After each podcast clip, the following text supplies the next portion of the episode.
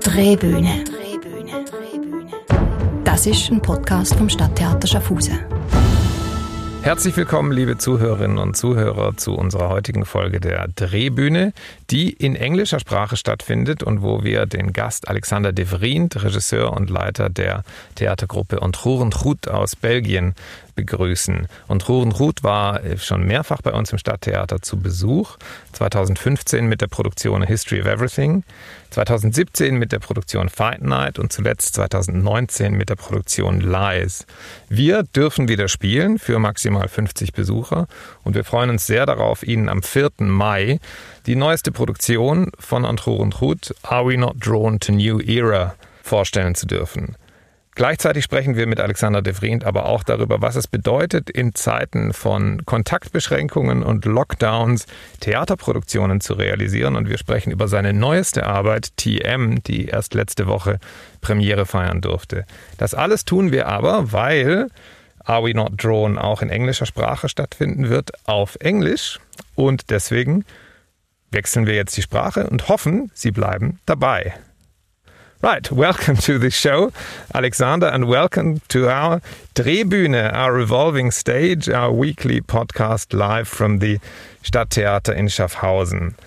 Uh, our guest today is Alexander de Vriend, um, director and um, head of um, um, Ontroerend Belgian theatre company.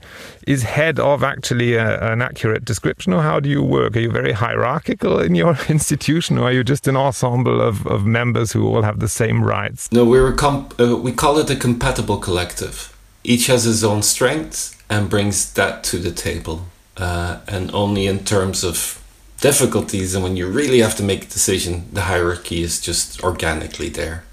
A compatible collective, that sounds like a very good model also for political institutions and all kinds of other decision making processes.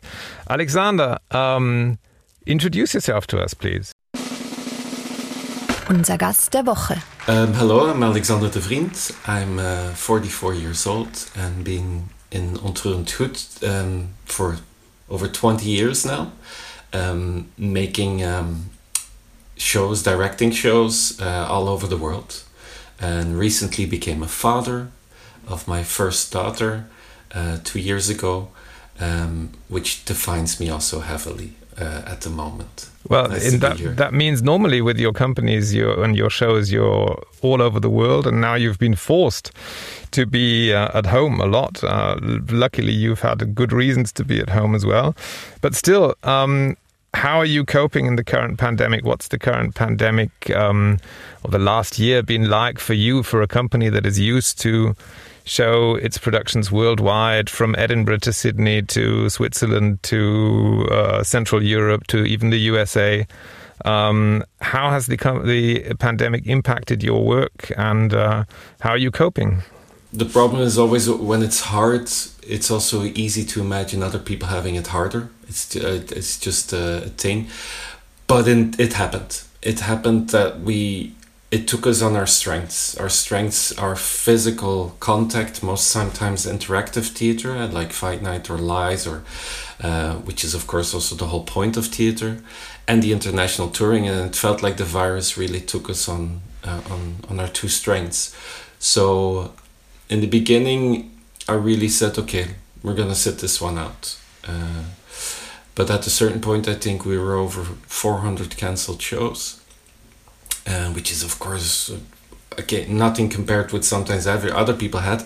But my tricky thing was that at a certain point you also realize that you give work to freelancers and other actors and which was not which was something that happened organically. It was just part of life before that. But suddenly when that's gone you feel your responsibility as yeah as a, as a work provider sometimes. Um, so that drove me a little bit to try and find maybe a way out or maybe a way to connect us again, which resulted in TM we will talk about maybe later. Yeah, we'll talk about that solution of, of some of those problems that you've addressed later. I want to look back at your work first of all. Ontroerend Goed has been around for close to 20 years. The um, you've never actually done a play that was written beforehand. You've never taken a, a, Shakespeare or a, or a Moliere play and said, "Okay, I want to do um, uh, uh, Macbeth or whatever." You've always devised work, made conceptual productions, production that um, have been developed within your uh, ensemble, within your collective, and there always there's always been work that's been very ideas driven. How did that start? I mean, what was the starting point for you to decide that you want to work that way with your with your actors and your colleagues? That's the problem. I think when you're young and you're doing things, you don't know why. You just it's it's it, it's only afterwards when you try to make a story out of it and try to explain the way you do. But I think it's a little bit like I don't know when when when you're a rock band you start with covers but when you make electronic music you can't. You you like I don't know maybe that's the closest it's an easy comparison and maybe too easy but maybe there's no question that you would do all the work because that's not how you think that's not how all how you what your strengths are and especially not where your fascination was. And it's not that I don't want to but I prefer to talk about the now I, I at this moment in a form that that suits that. Uh, and I always felt that finding a new form or a new idea uh, helped me more than finding the universal or the adaptation of older plays. It was a bit for me harder to talk about the now in that way than directly devise new work that can only happen at this moment. Yeah, your productions are always defined by very clear ideas or very clear settings or setups that, that frame uh, what is going to happen in the production or in the show. I want to talk about a show that many of our audience members may well remember. It's called A History of Everything. Um, you produced that uh, about 10 years ago and visited Schaffhausen with it in 2015. And what you did in that show was you attempted, it's a bit of a ludicrous attempt if you talk about it without having seen the show, you attempted to tell the history of the world or a history of the world backwards. So from the now, from uh, the, the current events uh, yesterday, today, two days ago, right back um, to the moment um, that the earth was created. Yeah. And uh, the way the show worked was um, uh, you told this history backwards by decisive moments, decisive quotes of our collective history of world history. And um, we are going to listen to a short excerpt from that, covering the years 1968 to 1955, starting with the moon landing and ending with Yuri Gagarin, the first man in space in 1955. 10 years of world history in under two minutes. This is a history of everything. That's one small step giant leap for mankind. If you're going to San Francisco. Cry of flower power echoes through the land. I can't get no satisfaction. The Aboriginal people of Australia are only now given the right to vote. We all live in a yellow submarine. Soyez réaliste, demandez l'impossible, aim for the impossible. Prague Spring. Socialism with a human face. Crushed by Russian military might. A revolution is not a dinner party. Nike was founded. Or painting a picture. Or writing an essay. In the future, everybody will be famous for 15 minutes. It must not be advanced lightly. Reading too many books is harmful. Lee Harvey Oswald. Happy birthday to you. I still have a dream. It is a dream deeply rooted in the American dream. I have a dream. Cuban Missile Crisis. Mr. President. Ask not what your country can do for you. Ask what you can do for your country. The end of Mao Zedong's Great Leap Forward. In order to feed half the population, it's better to let the other half starve. It's estimated that between 20 and 43 million people died. Russia gets the first man into space. Yuri Gagarin. I looked and I looked and I looked, but I didn't see God. So that was uh, a short excerpt from a history of everything, giving you an insight on how um, Alexander works. And the reason why we chose this is that your new show that you're going to be performing in Schaffhausen next week on the 4th of May is in a way similar. It's called Are We Not Drawn Onward to New Era, which is a palindrome. You can read it forwards and backwards. and um, basically the idea is looking at the environmental crisis that we are currently facing and the um, yeah possible end of the human race in some time, whether life will not go back to where it was uh, hundreds or millions of years ago. Can you elaborate on that a bit, Alexander? Well, History of Everything was created out of an urge I remember I was I was reading a lot of Richard Dawkins, Jared Diamond, um, um, Brian Greene, like really scientific literature, just as a fascination of the world, uh, as if I missed my history lessons in in high school, and wanted to like catch up, and also um, drove from a from an atheistic point of view, like um, sometimes people said like what do you believe in as an atheist? And i was like so much.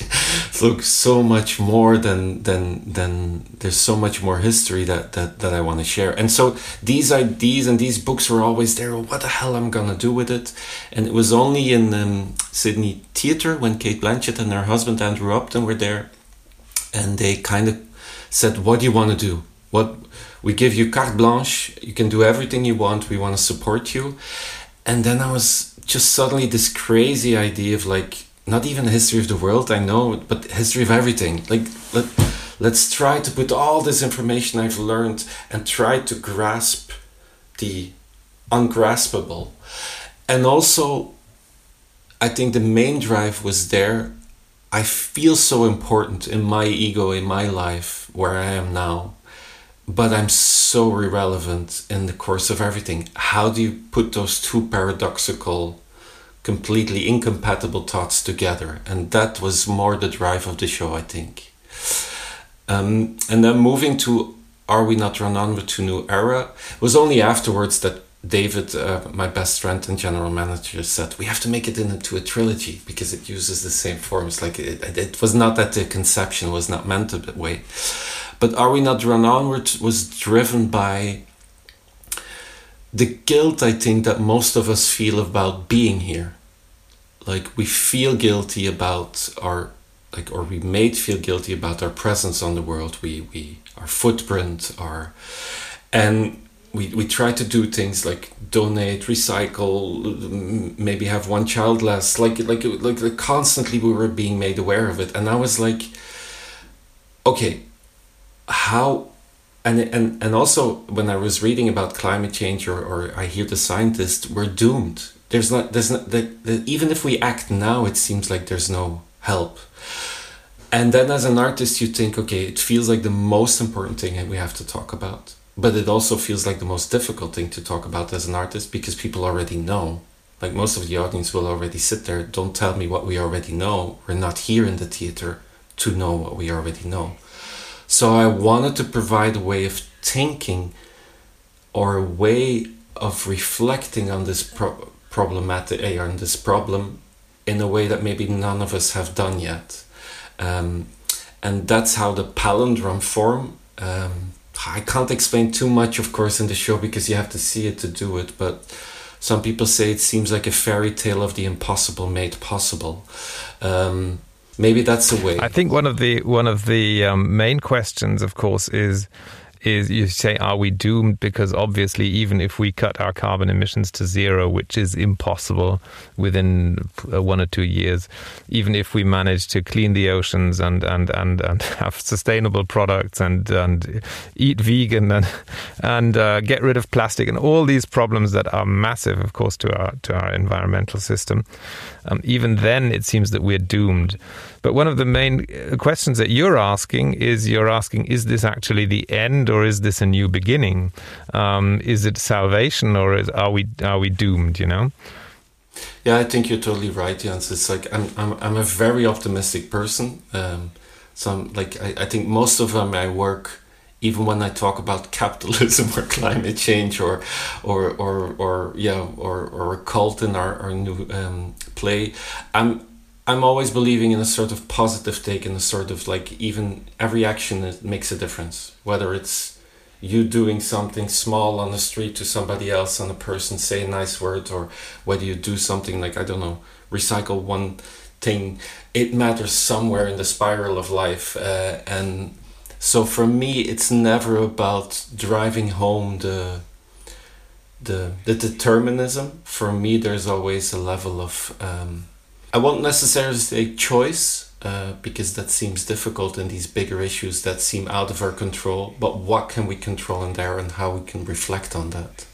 Um, and also, I do have to say this this play changed a little bit. Um, I think the first version was um, was created before the climate youth came, before Greta Thunberg was there, and I think when she started to speak up, there was also um, uh, we call them Youth for Climate in Belgium. There were a couple of uh, youngsters um, um, skipping school, and and I know that I also felt like okay, but I can help you. You you gave me the words to find the right tone in the middle uh, for this new beginning. Um, so I was also ready to change it a little bit from a sort of guilt feel to a sort of like no, let's do it feel in the same play. Um, but I was lucky enough that we could change it in the version because the first version had a big uh, uh, how do you say that orchestra a sextet um, because we wanted to make a sort of the idea grew from making a big stage show but when it was there it felt for me a bit strange to make a show about i don't know sustainability and climate change and having like 12 actors. This is not the strength of Ontroerend Goed. The strength of Ontroerend Goed is that we can play everywhere, go places. Um, let's skip this and, and make it like like do it with six people and and and, and a tactician and let's travel. Um, and it, that gave me the opportunity to also change a little bit the play to what you're saying even now was even stronger in that way. One of the interesting aspects of your work um, coming on to different shows that we want to talk about is, as you said beforehand, you don't take the moral high ground uh, trying to explain um, our our follies or fatalities or whatever to to to us as as audience members. But um, uh, you, you, very strongly believe that everything that we as individuals do matters, um, and that brings me to the very often dreaded theme of audience participation. Um, usually in theatre, audience participation is something that people are seriously scared about, especially spectators. When I go to see a show and I know I have to participate as an audience member, I think, oh my God, please, please don't give me this. Your shows are utterly different, and um, I want to play an excerpt from your production Fight Night, which a lot of our visitors may remember from um, 2017. Fight Night is about how we as individuals, but then in the end collectively through our decisions, um, participate in elections and in in basically decision making processes politically. It's an arena live on stage where you have a set of candidates, and these candidates they go through a popularity contest. Um, with the goal that one after the other of these candidates is eliminated and there is a winner.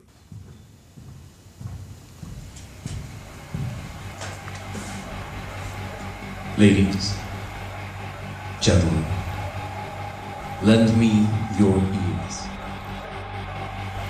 It has often been said that you can't have a show without an audience, and well, tonight, that is more true than ever.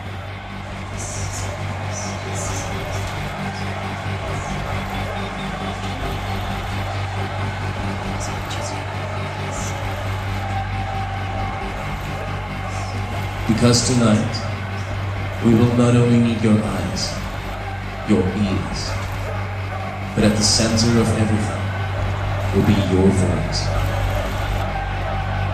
Ladies, gentlemen, welcome to Fight 12. That's the most important number for me now.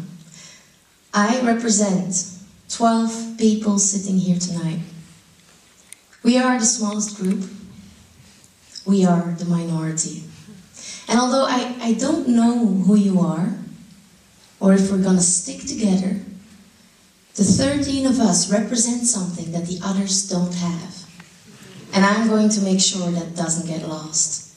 I'm going to make sure that your vote counted.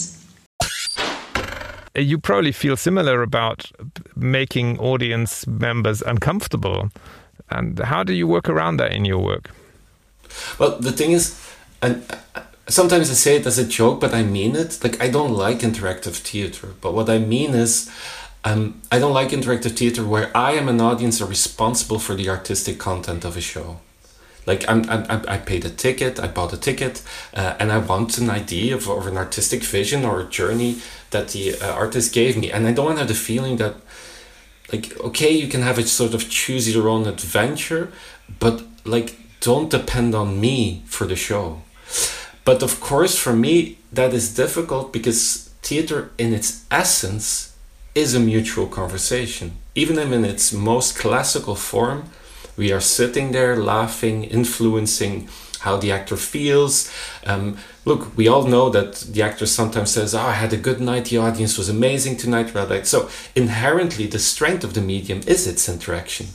And for me, from the moment movies are took over the one-sided conversation for me it would just made sense to have the, the mutual conversation and use that as a strength that no other medium can do and for instance in fight night i wanted to make a show about voting um, in belgian government we were without a government for 360 days or something like that and so it felt like is this whole democratic process why do we even vote and of course when you want to make a show about that you can show politicians on stage and voters and have them talk to each other and I had to identify with the voter. But what if I just gave you the voting device? It's like one step that I take out. It's direct communication. And for me that's that's always in the black box of theater. I don't see the black box of theater as audience stage. For me the black box of theater is always one room. And you have to have a very good reason to get rid of the normal end on stage, like with History of Everything or Drawn Onward, there's no need, so why would I? But if you have a good reason, there's beauty, like Lies, um, the show about capitalism.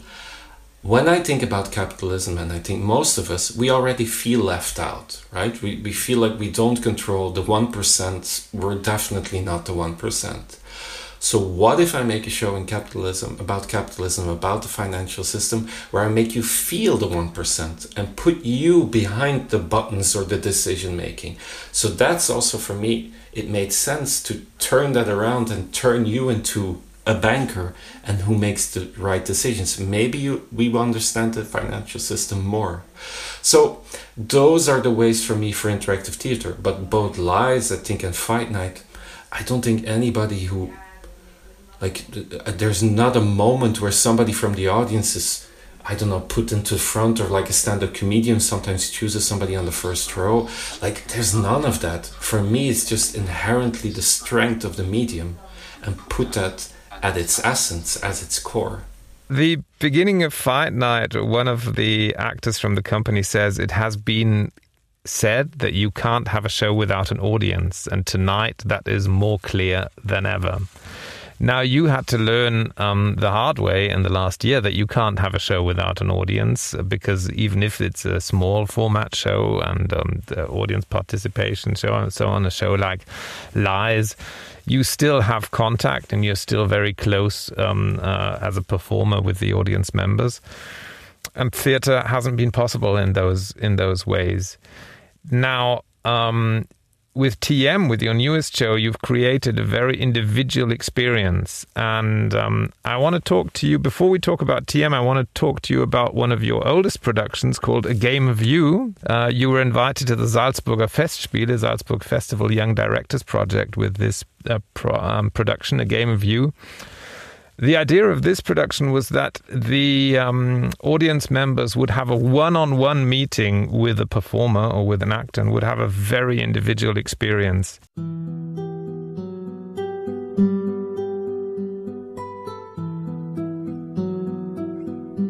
The third group in the Young Directors Project 211 comes from Belgium. And this, again, is a very interactive idea of project. They are inviting the theater visitors to enter a black box. And the moment you enter the black box, a play about you starts. A play about each and every audience member who enters this room. The characteristic is actually that you go through a whole world all by yourself. You meet certain people. In each room, somebody from the theater ensemble is waiting for you and playing for you. And what this actor is playing for you is all about you, the visitor. I think we truly try to crawl in people their minds. You're kind of confronted with yourself, I think. But in a pleasant way. Yeah. No, we, we must say. Yeah, In a kind way. definitely. That was uh, an excerpt from A Game of You, production by Ontroerend Goed, produced 10 years ago. Did you draw on that experience now for TM, that idea that you have an individual contact with an individual audience member, or did TM grow out of completely different uh, uh, ideas and, and, and, and concepts? Well, I think a game of you um, was already the third one-on-one show we we created uh, in a short amount of time. I think over a course of four years, we made three individual one-on-one experiences. The first one was a smile of your face, where the audience was blindfolded and handcuffed in a wheelchair and had a sort of sensory uh, journey, a thirty-minute sensory journey on its own. Internal was then the second one, where you had a sort of speed dating for me is like how fast do you care about um, a stranger, which caused a lot of controversy in uh, Edinburgh. And I think Game of You was for me the culmination of all the experiences we we drawn from um, from doing all these one-on-one shows, and I, I still think it's one of my my strongest shows. It's it's one. Um, it highlights also what what I really want to say about. Um, oh, it's a it's a hard one. When it's one of your favorite, there's many many different reasons why I would draw upon. But for this conversation, I would say.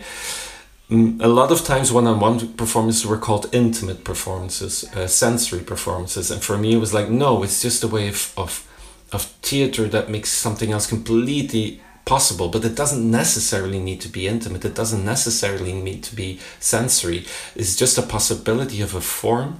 And for me, um, this show, let's say a critic once said, it's it's about the distance between you and a mirror. What happens in that distance and how other people see it. I don't. I thought that was a very poetic expression for what we talk about. But after we made that show, I also felt like with one-on-one experiences, like I don't. I, I, don't know what to do with it anymore. I felt like I made it's round, it's finished, it's it's it's it's it's over. So it, I think we never returned uh, there. hmm And now, 10 years later, you have a situation where probably you had to even discuss with your company members, you had to do Zoom calls and, and, and so on. And suddenly you're sat in your own home, on your own, locked down. And um, and it brings you back to productions like A Game of You, where you have one audience member uh, opposite one performer, very intimate, very very close relationship, where whatever the audience member does or how he reacts also influences the performance of the performer. Uh, let's talk about TM, about your newest work. Um, uh, and anyone who is interested in actually experiencing TM can do this on the website of Ontroerend Goed. There are links to all the, the different theatres worldwide, European wide, that are involved in this project. There are still, I think, some tickets available on so, some theatre sites. Um, we'll put the links in, in the podcast uh, show notes as well. Um, the show works uh, like we're doing now, like a Zoom call. So you you enter into uh, into a, a video call with a performer, and then what happens? Um, well, I, I would first say is like I've I've created a sort of a secret organization, and we want to see if you buy a ticket. We want to see it's for you, uh, us to see if you can be part of our um, organization. Uh, and in order to see that, we have a sort of intake. We first present you the organization. Uh, uh, there's a couple of people and videos to show you what we're all about. And then there's an intake conversation, an interview, you could say, to see if you are eligible. Um, but you also meet before and after the show people from all over the world, other visitors. Um, That that was very stunning to me. A very interesting aspect that you have the situation like in a foyer when you're waiting to, to be let in, you, you meet random people that you're just standing in the queue together with. I thought that was very, very interesting that you had this kind of format that you're in a, in a waiting room with five or six people that you might know, might not know. Um, uh, and it's uh, in a way anonymous, but on, in another way it's very personal. And then you get into this personal test with one of the performers.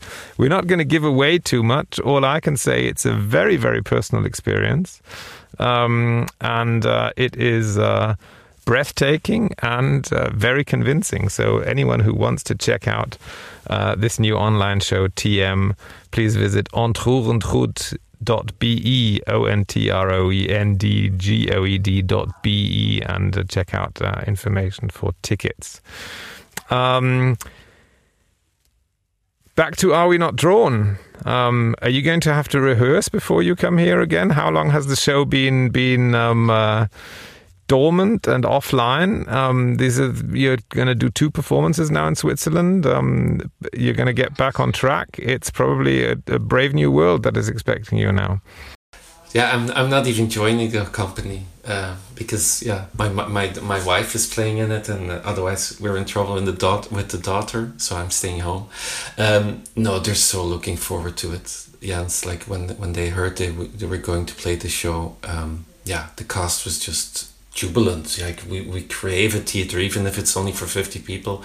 Uh, it's great. And what's also great, I think, about Are We Not renowned is that it feels like it's gonna have again a new relevance. Um, it's like in this middle, like people are wearing masks, but like I, I never intended. People are gonna think, oh, you added it because of the pandemic, but it was already there. But it's also like it is about our presence in the world, and some people say that this COVID is even due to us, like which is uh, we, we are interfering with, and that's the beauty about Onward. I think um, because we never literally talk about climate change, we never literally talk about these things. I'm really curious to see if it can people help make sense of what's happening now and how to move on to a new era, which is in the title and in the show. Are we not drawn onward to a new era? Do we have a choice? Do we decide what this new era is, or is it out of our hands? Um, I think the show is totally about that, and that's what we're living in now. So I'm curious to discover this new era and see what it means for us. And on that note, uh, we end our conversation with Alexander Devriendt. Thank you very much, Alexander. I'm also very curious to see how the show is going to um, is going to um, uh, develop and and how it's going to be uh, after this long period of waiting to see a show that has a lot to do with our current um, uh, with our current um, uh, situation and and and, and the, the, the pressing questions to our to our society and to the human race at the moment. So we're very much looking forward to you coming, your company visiting us on the 4th of May. I'm not sure as of now whether tickets are still available. I think there's a, a handful of tickets that may still be available. So um, if you're listening to this and if you feel curious to see the show, check out whether you can be one of the happy few that will visit the show. And uh, we're looking forward to welcoming not you personally, but Ontroerendgoed and your wonderful company to Schaffhausen. And thank you very much, Alexander, and all the best for your current and upcoming work. Thank you very much. Ciao, ciao. So, liebe Zuhörerinnen und Zuhörer, das war unser englischsprachiger Drehbühnen-Podcast mit Alexander de Vriend von der Theatergruppe Ontroerendgoed. Are We Not Drawn Onward to New Era ist am 4. Mai im Stadttheater Schaffhausen zu erleben. Und in der nächsten Woche begrüße ich Sie hier mit meiner Kollegin Diane Manschott und mit einem besonderen Gast, Alexander Grichtolik, Cembalist und Leiter des Ensembles Deutsche Hofmusik. Und wir sprechen, Sie haben es wahrscheinlich längst erraten, über das anstehende internationale Bachfest, welches vom 12. bis 16. Mai stattfinden wird. Was hat Bach mit Schaffhausen zu tun? Was erwartet unsere Besucher beim Bachfest? Welche Musik wird da klingen? Und so weiter. Machen Sie es gut, bleiben Sie gesund und bis bald auf der Drehbühne. Drehbühne.